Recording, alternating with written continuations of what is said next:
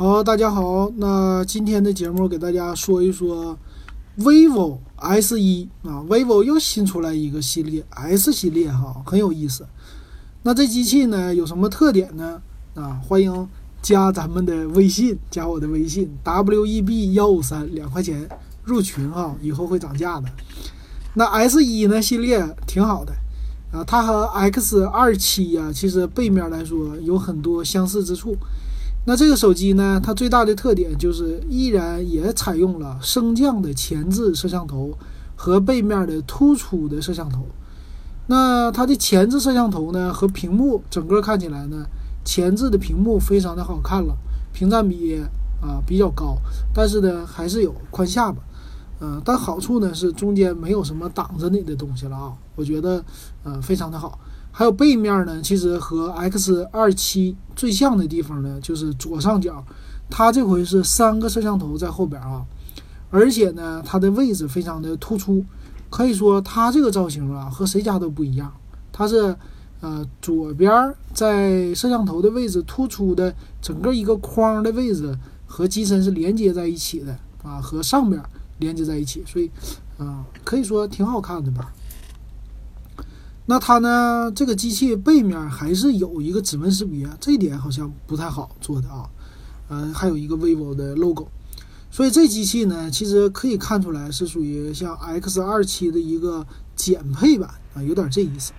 那他们家管 S 系列呢，这又出来单数了啊，S 一，管它叫光感自拍全面新生，照亮你的美，这是他们的宣传。首先来说呢，它屏幕的前面屏占比的。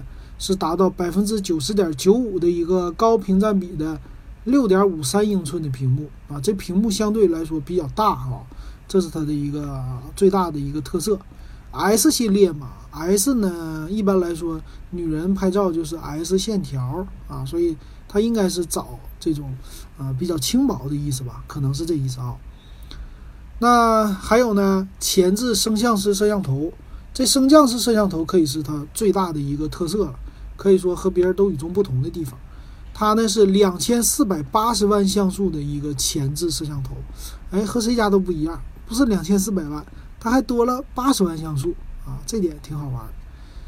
那接着呢就是背面的机身了，背面的叫光学增亮工艺啊，还有什么两个颜色吧，一个女性颜色比较粉嫩，一个男性颜色。啊就是蓝色这么的。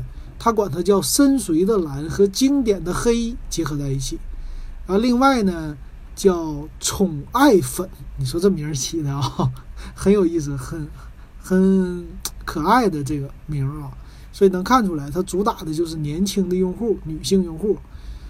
那前置两千四百八十万像素的摄像头呢，叫 AI 超清自拍，可以说就各种美颜功能了呗。那背面呢？三摄也是这机器的一大特点了。但是呢，三摄啊，它是这样的，是叫双核的，一千两百万像素的主摄，加八百万像素的广角，加五百万像素的副摄啊，这个组合可以说也不错的啊，不算是差的啊。vivo 的系列和 OPPO 的系列很很多都是主打拍照的。那有广角镜头，我觉得还是要给它点赞的。有广角镜头来说，好处。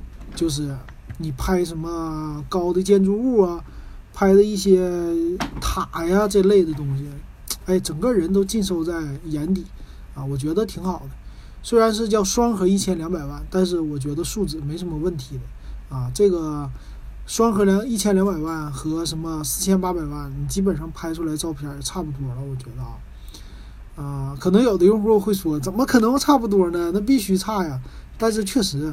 你真用起来，在你屏幕上看，基本上 OK，差不多，除非你放大啊，但一般人没有那么多人去放大啊。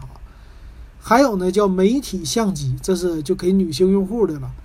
呃，媒体相机什么意思呢？就给你全身给你瘦，啊，叫什么瘦头、瘦肩、瘦腰、瘦腿，还能瘦臀啊。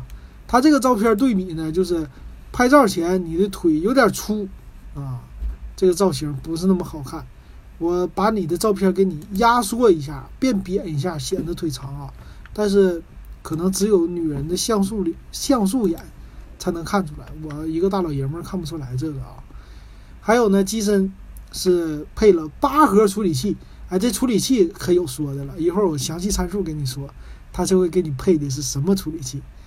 内存呢是六个 G，存储呢一百二十八个 G 啊，这个大内存、大存储是必须有的，要不然怎么能体现出来这个手机和别人的与众不同呢？还有大部分的用户他都觉得啊，那手机必须是要内存大才是好手机啊。还有一键的 AI 按键，属于呼叫语音助手，这就没什么说的了。另外呢，也能玩游戏，也有游戏模式。呃，充电呢，相对来说看起来就不是 Type C 接口了，Micro USB 接口，这点不好啊。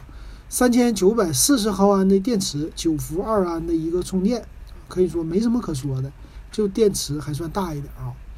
那咱们来说详细的参数。首先呢，它用的是三千九百四十毫安的电池了嘛，所以机身厚度达到了八点五四毫米这么厚。你如果再加上一个套，那就是奔九毫米去了，保准的啊，真真的。所以拿在手里呢，这个感觉相对来说比较厚重，重量呢也达到了一百八十九点五克，你比较重啊，重量。那它用的呢处理器，哎，这回有说的了，它用的是 MTK 的 Helio P70 处理器。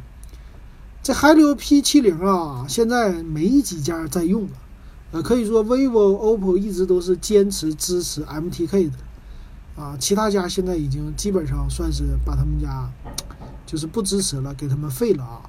那这个怎么样呢？其实作为一个两千块钱左右的机器，啊，真的它不如骁龙七幺零，肯定的。但是呢，你说用的卡不卡？我觉得得用一段时间。但是呢，小卡吧，可能会卡啊。但是我觉得大部分用户会说。买这手机的用户会说不卡啊，这是我看很多留言看到的。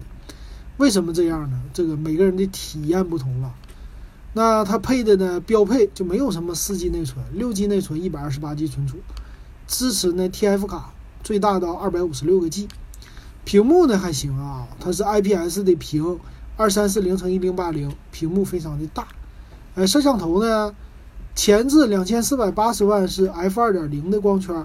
后置那个双一千两百万，叫两千四百万的感光单元，主摄是 f 一点七八的一个光圈啊，相对来说光圈挺大的啊。八百万的广角呢是 f 二点二的光圈，另外五百万的副摄它是 f 二点四的光圈，都不赖。我觉得拍照啊这点不赖。